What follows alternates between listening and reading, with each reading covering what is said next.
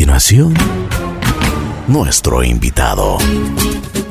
Buen día, buen día, buen día. Aquí estamos en Así es la vida. El día de hoy tenemos el gusto de comunicarnos con la ciudad de Guayaquil y ahí está un muy buen amigo, una persona que yo admiro mucho y es eh, a, quienes le, eh, a quien le hemos invitado el día de hoy para que nos converse un poquito sobre su vida, sobre lo que él hace. Él es Rodolfo Zambrano, viene desde Chone, un manavita 100%, orgulloso de ser manavita. Y es una persona que ha trabajado muchísimo.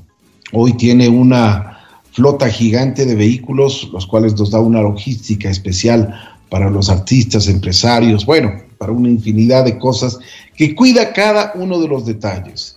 Él está tras bambalinas, está atrás del, espectáculo, pero es un, es un hombre que realmente hoy nos va a contar su vida aquí en...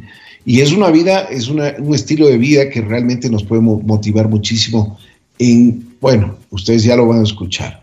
Rodolfo Zambrano está aquí. Rodolfo, ¿cómo está? Buenos días, bienvenido. Buenos días, buenos días, este, Ricky. Eh, las palabras suyas me fortalecen. Gracias por, esa, por esas palabras. Pero bien, estamos bien, gracias a Dios, pasando toda esta situación, esta pandemia, pero bien, gracias a Dios. Qué bueno, me alegro muchísimo. Me alegro que estén con salud, que eso es, eso es importante en los actuales momentos, por y siempre. Pero bueno, hablemos ya, entremos un poquito en materia. Rodolfo, ¿dónde nace? Yo, yo emigro de la ciudad de Manaví, de Chone, hacia Guayaquil en el, en el año 77. Mis padres son manavitas. Ya. Ah. ¿Cuántos hermanos, antes de nada, cuántos hermanos son? ¿Cuántos, ¿Cuántas personas, cuántos miembros son de su familia? Eh, estamos en mi familia cuatro, dos, dos varones y dos mujeres, de los cuales este, yo soy el tercero de ellos. Tengo una menor. ¿Y cómo, cómo, cómo, era, eh, cómo, cómo era su hogar? Cuéntenos, ¿qué, qué, le, ¿qué le inculcaron sus padres? ¿Cuáles son los valores que, que le enseñaron? Eh, bueno, mi papá siempre, nosotros siempre estuvimos bajo la tutela de papá. Mamá siempre fue para sus hijos. Eh, nos enseñaron a ser muy responsables, a cumplir, a respetar, a tener mucha consideración hacia todas las personas. Eh, fuimos fue muy importante antes de que mi papá se vaya de esta tierra, de este mundo. Este, fuimos muy, muy, muy pegados a familia. Son, son, son muy unidos ustedes. Eh, ¿Usted estuvo en la escuela allí en Manabí? No, yo estuve, estudié acá en Guayaquil, eh, la, la, escuela colegio, e universidad. Ya. ¿Y qué, qué, recuerdos tiene de la escuela, por ejemplo? ¿Cómo era? ¿Cuál, qué, qué deporte usted practicaba? Bueno, de la escuela en realidad, de, me acuerdo que de mi, de mi casa hacia la escuela caminaba como unos 10 minutos y me rodaba en una, en una, en una, eh, como en un césped y, llegaba, y llegaba a mi casa todo manchado, dañado el pantalón porque era medio gris. y siempre mi mamá, pues ya sabe, pues el, el, el, látigo, ¿no? Que sí, que muchacho, que esto, pero, bien, es lo que me acuerdo de mi, de, de, mi recorrido hacia la escuela. Una pregunta, Rodolfo, ¿cómo así eh, se trasladaron a vivir a la ciudad de Guayaquil? Bueno, mi, eh, mi mamá era cantante. Tenía 15 años, mi papá 18 años, entonces se la, la sacó de la radio y se la llevó. Y para no estar en Manaví, porque no, no, no era como muy permitido, entonces se vinieron hacia Guayaquil. Y acá miraron, y aquí estamos. Qué bien. Bueno, en la ciudad de Guayaquil usted comenzó su, su, su, ya sus, sus estudios, la escuela. ¿Qué deporte practicaba? Bueno, yo practiqué, eh, me gustaba en el colegio béisbol, básquet, eh, fútbol. Me ha gustado mucho lo que es deporte, sí, pero en, sí más fútbol. Fútbol. ¿Y qué de hincha de qué equipo es? Me gusta el fútbol, me gusta el fútbol. Tengo una afición hacia Barcelona, pero me gusta el fútbol. Qué bueno, qué bueno, me alegro mucho. ¿Y en la secundaria qué, qué, cuál es, cómo se fue desarrollando su vida? Eh, bueno, me estuve como en tres colegios porque era, era problemático. Y del, tercer colegio me gustaba mucho la carrera técnica, quise ser mecánico industrial, pero cuando fui al, al, a tomar la carrera ya no había cupo, entonces no lo pude, no lo pude tomar, entonces me fui al colegio a estudiar eh, sociales, que era en ese tiempo que, que se seguían las carreras. ¿Y cómo le fue por ahí? Bien, gracias a Dios, terminé el colegio eh, sin novedad, me gradué, bueno, en ese tiempo había lo de la premilitar para las graduaciones, pero terminé bien, gracias a Dios, en cuanto al, al, colegio. ¿Ya? ¿Y después qué hizo? ¿Se fue a la universidad? Después me fui a la universidad, estudié, quería estudiar periodismo, pero dije, bueno, me voy a tomar un tiempo para, para descansar cuando volví a cuando volvía, cuando quise volver a la universidad, había que hacer un pre como un ingreso a la universidad. Entonces decidí tomar eh, hotelería y turismo. Estudié tres años de guía de turismo y cuarto año de licenciatura de turismo. Eso es licenciado en hotelería y turismo. Ya. Y, y, comenzó a trabajar, comenzó a hacer prácticas. Sí, la verdad es que yo ya venía, yo era, yo venía de conductor, yo trabajaba de conductor para una amiga mía que era la guía en Metropolitan Touring. Entonces yo trabajaba para ella, yo manejaba, yo me gustaba mucho el, el, el, colaborar, el estar pendiente, el, bueno, espere, que no, no tenga un poquito de paciencia. Entonces de ahí yo, de ahí yo empiezo a, a, ver el, tema de la transportación de, la, de los vehículos. Pero en sí, y claro, hice bastante prácticas después de salir de la universidad. Oiga, Rodolfo, y, desde ahí ya tuvo la visión, ya, ya como le llevaba a su amiga y todo, dijo, por ahí va el negocio. Claro, porque en ese tiempo eh, acá en Guayaquil llevaban los cruceros. Entonces, este, yo dije, bueno, como yo era conductor, yo iba, bueno, consigue un carro, consigue otro, consigue otro. Entonces, de ahí vi lo del negocio, ¿no? Tanto así que en el, en el, en el año ya viene una, anécdota porque emigro a otro país. Me voy, de, me voy de mojado a Estados Unidos. No, a ver, cuénteme esa experiencia, ¿no? esa, esa experiencia está interesante, cuénteme, ¿qué pasó? ¿Qué le motivó a ir a los Estados Unidos? Eh, en ese año, en el año 97, mi, mi padre fallece. ¿Ya? Entonces, este, yo estaba así como porque papá siempre fue la, visión, entonces no estaba de papá, yo me dediqué a la universidad, estaba por ahí, andaba tomando, entonces le dije a un primo mío, quiero irme a Estados Unidos. Entonces me dice, la manera de venir de Estados Unidos es venirte por México. Entonces es una experiencia terrible porque yo me voy a México, me cruzo nadando el río, comienzo a correr toda la calle llego hasta, hasta un lugar donde estaba una persona esperándome y me dice, mojado, mojado, mojado, una, una, una, una camioneta y me llevan hasta McAllen, Texas. Y de ahí llegué, estuve como 15 días y de ahí llegué a Dallas, Texas, donde estuve aproximadamente un par de años. Oiga, pero qué experiencia esto de, de pasarse la, la, frontera cruzando el río, ¿no? Sí, la verdad que sí, una experiencia. En ese tiempo me acuerdo que si uno, habían cámaras que lo detectaban el, la, piel, o sea, el, calor del, ser humano era detectado y lo agarraban, pero yo tuve una suerte porque imagínense cruzar, era cruzar el río, cruzar eh, haciendas y cruzar la calle que divide entre, entre Estados Unidos y México y de ahí correr, correr, correr, o sea, es terrible, o sea, es duro. ¿Sintió miedo?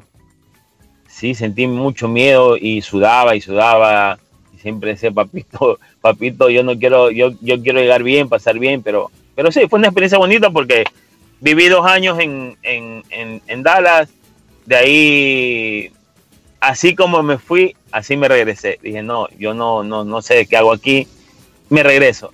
Cuando regreso, yo este, compro un boleto Le digo, no, pero no se puede ir. Le digo, pero si yo no quiero estar aquí, yo me quiero ir. Entonces, una experiencia bonita, terrible, pero, pero, pero, pero aquí estoy, aquí estoy. Claro. Y regresó. ¿Qué edad tenía cuando, cuando pasó esto? Tenía 21 años. Ya, jovencito. ¿Y ahí en Texas, esos dos años, alguien le ayudó? Sí, estaba un primo mío que vivía allá. Yo trabajé en un restaurante eh, mexicano preparando tacos, cocinando, limpiando. Sí, trabajé dos años allá y... Pero ya después me independicé, o sea, me fui a vivir con otra persona, estar solo. Así que decidí, mm, lo normal es arreglar papeles y eso, pero no, decidí tal como me fui, coger un boleto y, regresarme a mi país. Ya. ¿Y cómo le trató la ciudad de Guayaquil al regreso?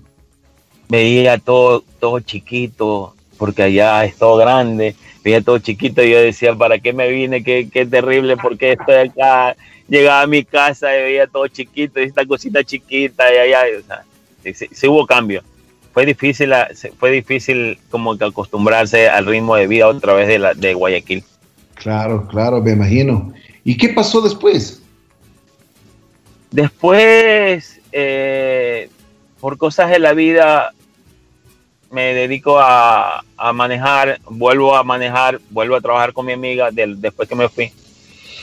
Entonces, este, por ahí ya me conocí una agencia, otra agencia, porque yo aparte de que, de que trabajaba en el medio, eh, tenía ya pues lo de turismo.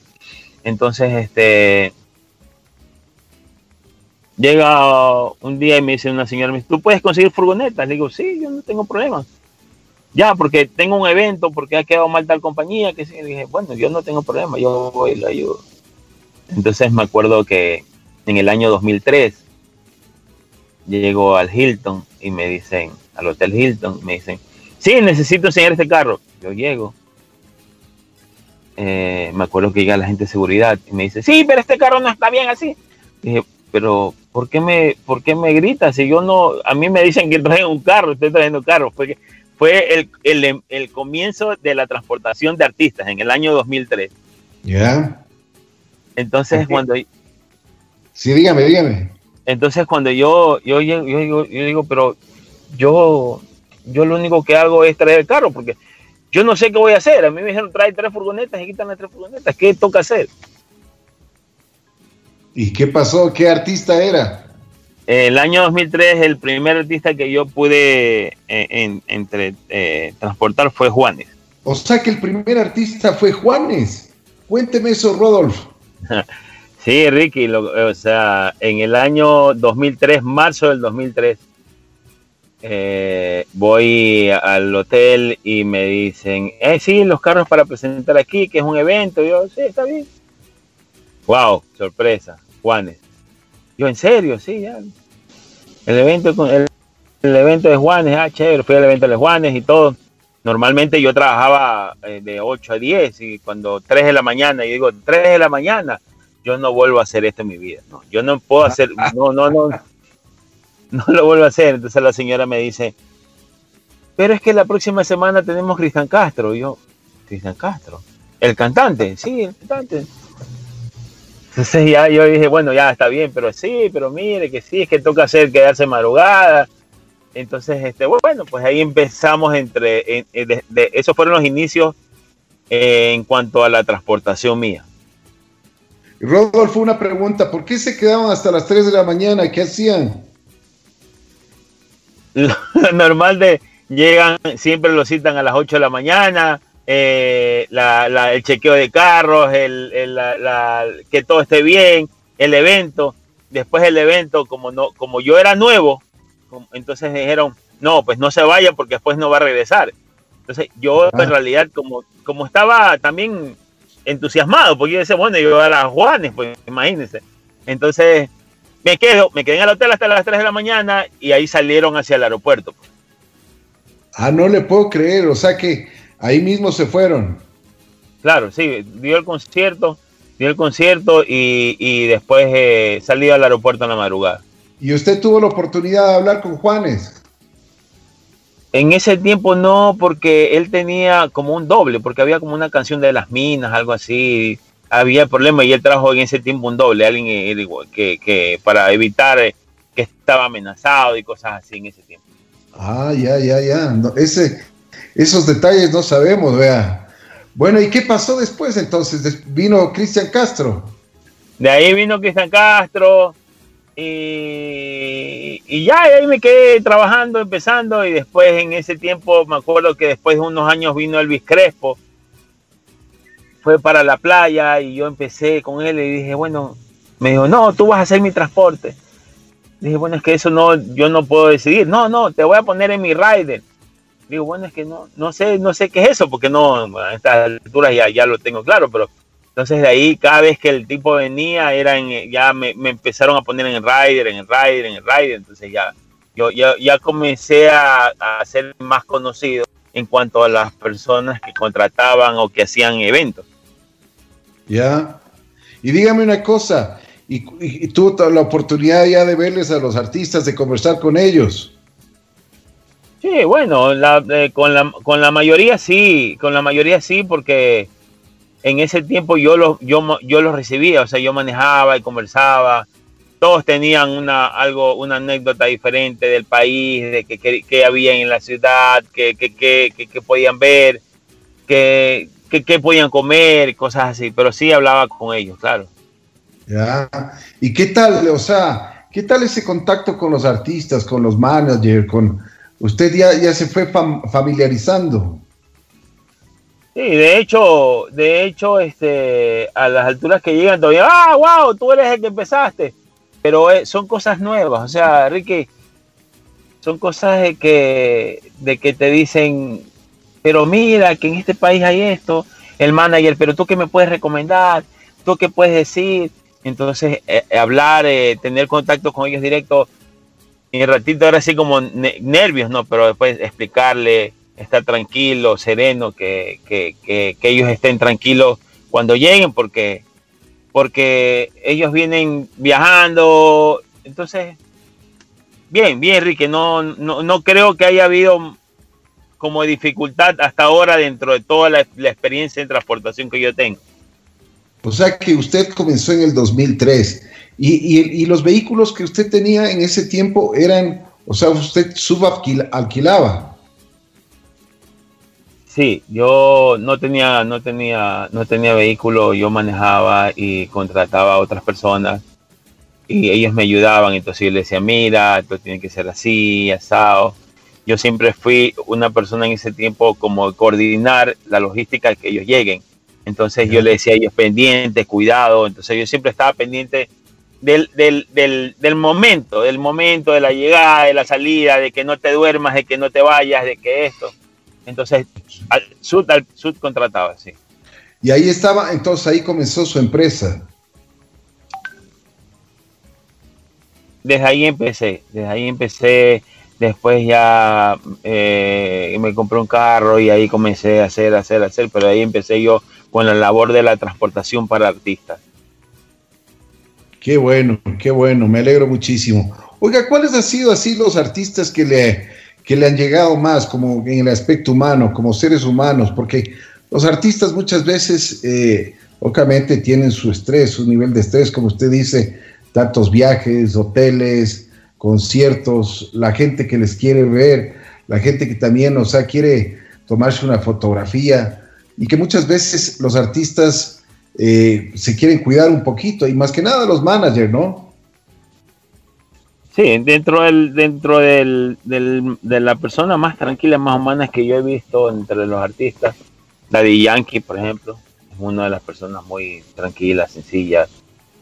Eh, Elvis Crespo es otra de las personas que, que, que vi que su calidad humana pesar de ser medio, medio, medio loco en el escenario y que, es lo que la, lo caracteriza, muy humana sea, y quiere, quiere mucho a la gente del país, porque él estuvo viviendo como tres, cuatro meses en unos años pasados aquí en esta ciudad, en, Ecuador. Ah, ah, no tenía conocimiento. Oiga, ¿y, y qué, por ejemplo, cuál es, cuál es el contacto que usted tiene con ellos? Por ejemplo, ¿cómo, ya, usted me imagino que se gana la confianza de ellos. Sí, bueno, en realidad eh, cuando, en cuanto a la transportación, es una de las, de, de las, de las cosas, de los, de los ítems principales que hay dentro de, una, de, dentro de una logística. Entonces, este, ellos, el contacto que tienen siempre van a ser eh, el, transporte y el transporte tiene que saber dónde van a ir, dónde van a llegar, dónde van a esto, dónde va lo otro. Entonces, es un contacto directo, ya sea con el manager o con el artista, que van agarrados de la mano con el transporte. Así es, así es, de acuerdo. Oiga, pero su empresa fue creciendo y creciendo muchísimo, ¿no? Sí, Enrique, gracias a Dios con la labor, con la seriedad, con la coordinación, con el respeto, fuimos creciendo, empezamos 1, 2, 3, 2003, 2004, 2005. Hace, cuando cumplí 15 años, yo dije, wow, 15 años en, el, en, el, en el, tema de, de, la transportación de artistas. Hace, hace un par de años vinieron unos artistas y me dijeron, pero tú eres Rodolfo. Dije, sí.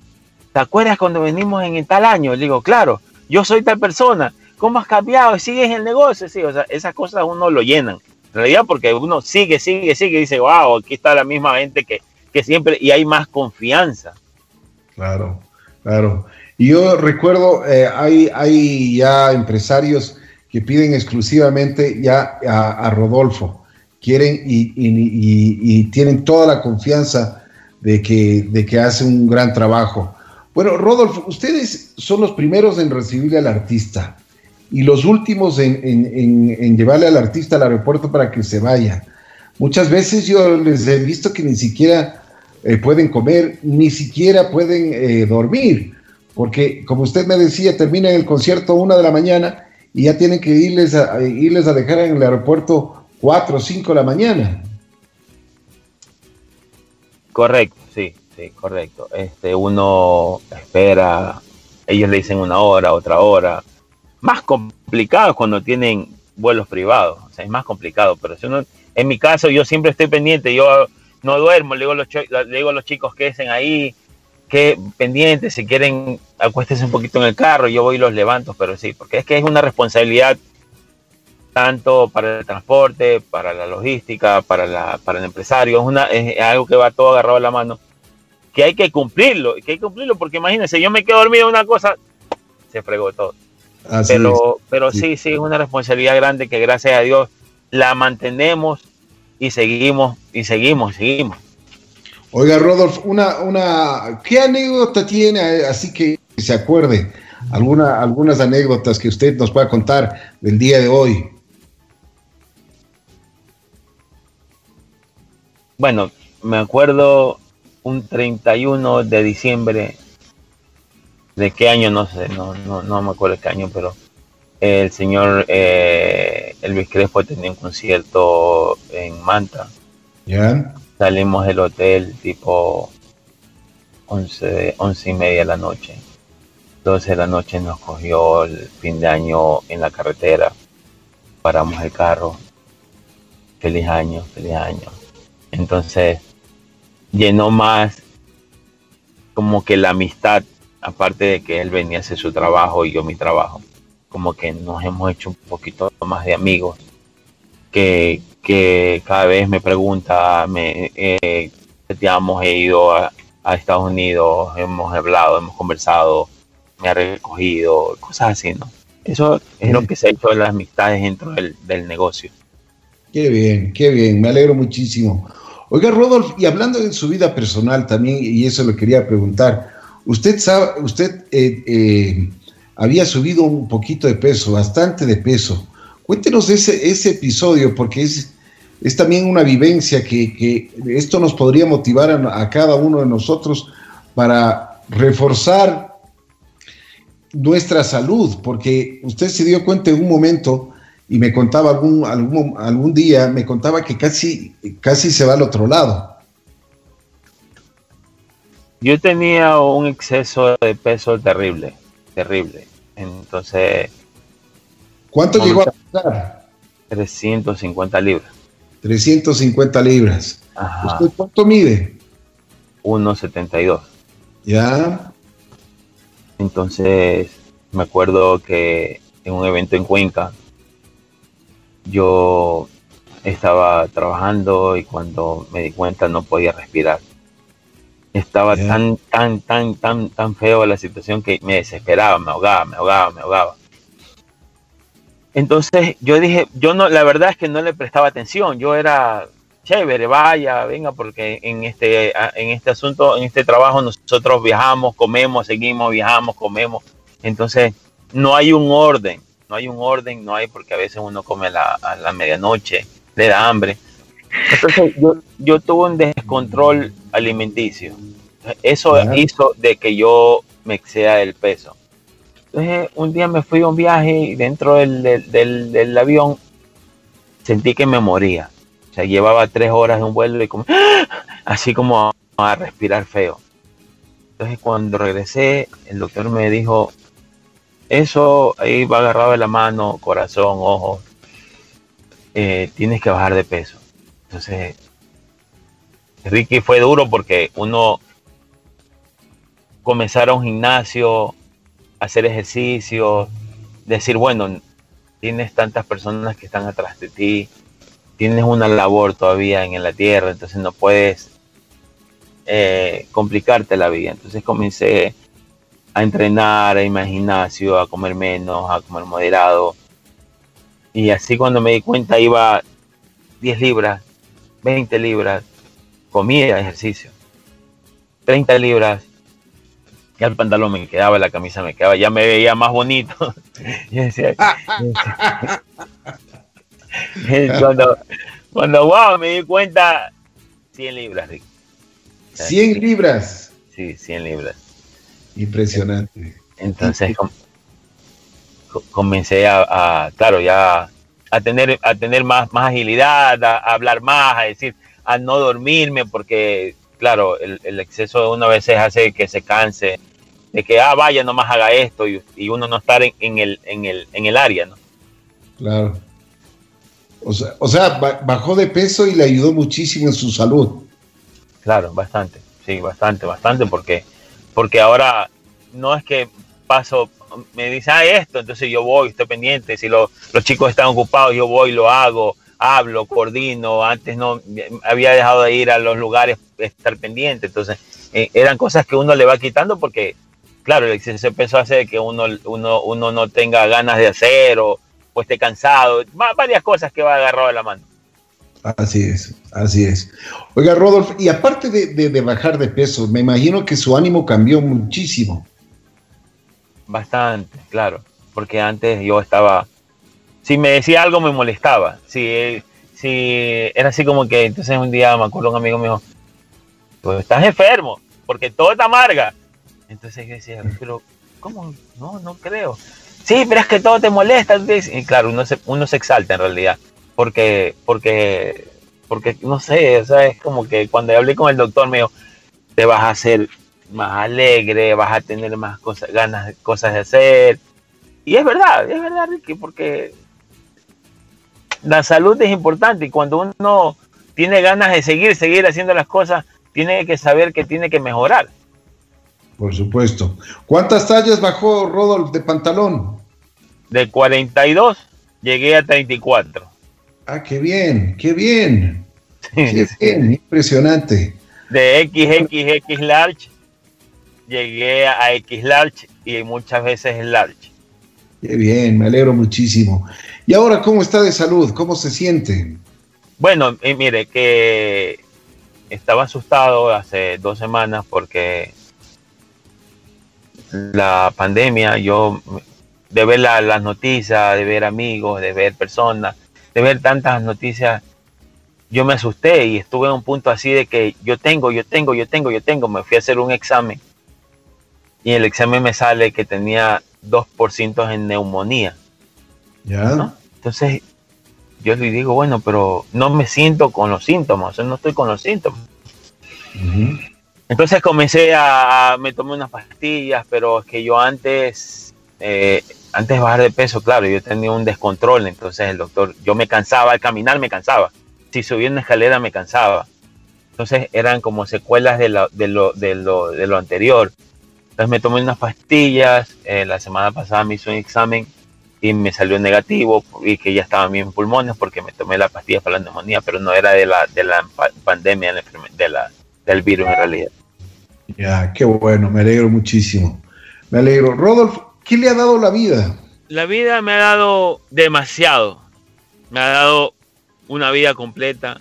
Como le dije en el, comienzo de la nota de la entrevista, después que mi papá, primero era todo, agarraba la mano con mi papá, mi papá era que mi hijo, que esto, que lo otro, que lo otro, pero ya después que se fue, emigrar, estar viendo qué hacer, empezar, pienso que pienso que la vida me ha dado muchas cosas muy bonitas, muy bonitas.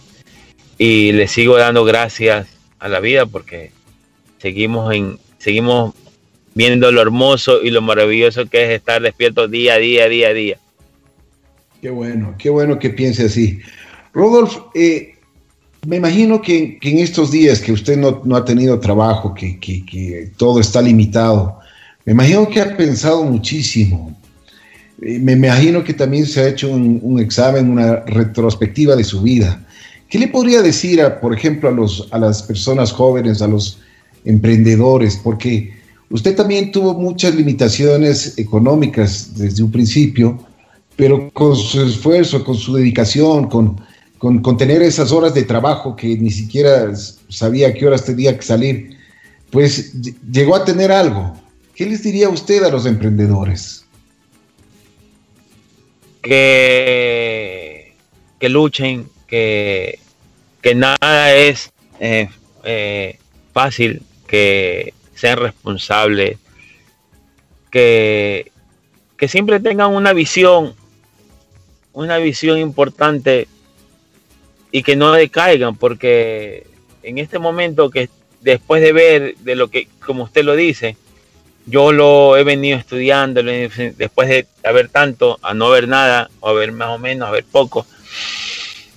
Es duro, pero tienen, tienen que las personas que empiezan en los emprendedores a, a ver lo bonito, lo bueno, lo malo, lo feo y seguir adelante, luchar por una meta, luchar por un fin y sobre todo siempre tener en mente el nombre de Dios. Qué bueno, me alegro muchísimo. ¿Cómo se siente con su esfuerzo, con su dedicación, ser ahora la empresa líder en el mercado en logística para eventos, para conciertos, para llevar todas las personalidades? Hoy tiene incluso autos blindados.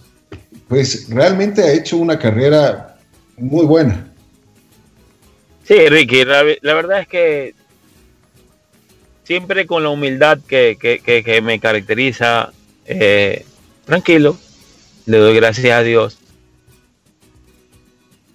Seguir adelante, seguir adelante en todas las cosas que vengan, las que no vengan, y siempre, siempre con mucha responsabilidad. Una de las cosas que me olvidé de contarle, que me olvidé de decirle, que creo que la, la bendición más grande que tuve y que creo que todas las personas podemos tener es hacer la transportación del, del Papa. Ah, qué bien. Cuénteme, ¿cómo fue esa experiencia? Mm, no sé cómo decirle, pero fue algo, algo que, que, que nunca esperé, que, que siempre le dije, bueno, cuando me llamaron, me dijeron, sí, pero es que va a venir el Papa, tú tienes siempre el currículum y esto y lo otro. Pero para mí fue una bendición de todos los años de, sacrificio, de esfuerzo, de malas noches, de, estar pendiente, de hacer bien la labor, de todo, jefe, de todo, Ricky. Qué bueno, me alegro muchísimo. Qué lindos recuerdos, qué buenas anécdotas y lo más importante, como usted destaca, la parte humana, ¿no? Ahí es cuando nosotros simplemente no vemos a los artistas, a, estas personalidades como el Papa, simplemente no se les ve como unas personalidades que están, eh, eh, ¿cómo les diríamos? O sea, que no se las puede tocar. Son personas como nosotros, son personas, son seres humanos y que realmente tienen una sensibilidad gigante. Me alegro muchísimo que usted nos haya dado una oportunidad para conocer un poquito de su vida, Rodolfo. Le felicito nuevamente, le admiro mucho, eh, me alegro cómo, cómo, cómo surgió en la vida y que siempre su origen, siempre es orgulloso de ser un, un chonero, un manavita, siempre está con, con, con, la bandera de Manaví, ¿cierto? Sí, Enrique, yo le agradezco a usted sus palabras porque siempre hemos eh, eh, conversado, hablado de algún tema, de otro tema. Sus palabras me hacen más fuerte y sus palabras me hacen seguir adelante. Siempre con la bandera de Chon de Manavita, sí, Manavita 100%. Pero agradezco a la ciudad también de Guayaquil, donde, donde vivo, pero, pero Manavita, sí, Qué bueno, qué bueno, me alegro mucho. Rodolfo, muchas gracias por la entrevista. Le mando un abrazo especial. Cuídese mucho en esta pandemia, cuide a su familia y Dios mediante nos volveremos a ver. Un abrazo. Gracias. Rodolfo Zambrano, pues un emprendedor, una persona que se forjó desde muy joven, una persona que apenas, apenas comenzó de chofer, comenzó a hacer sus cosas eh, y ahora tiene la primera, la primera cadena, digamos, pues, pues sirve en todo el país a todas las grandes personalidades que llegan. Es el hombre que da la logística, quienes llevan a, los artistas, a los, a los empresarios, e incluso tuvo la gran oportunidad de llevarle al Papa. Rodolfo Zambrano, un ejemplo de vida, estuvo aquí en nuestro programa el día de hoy.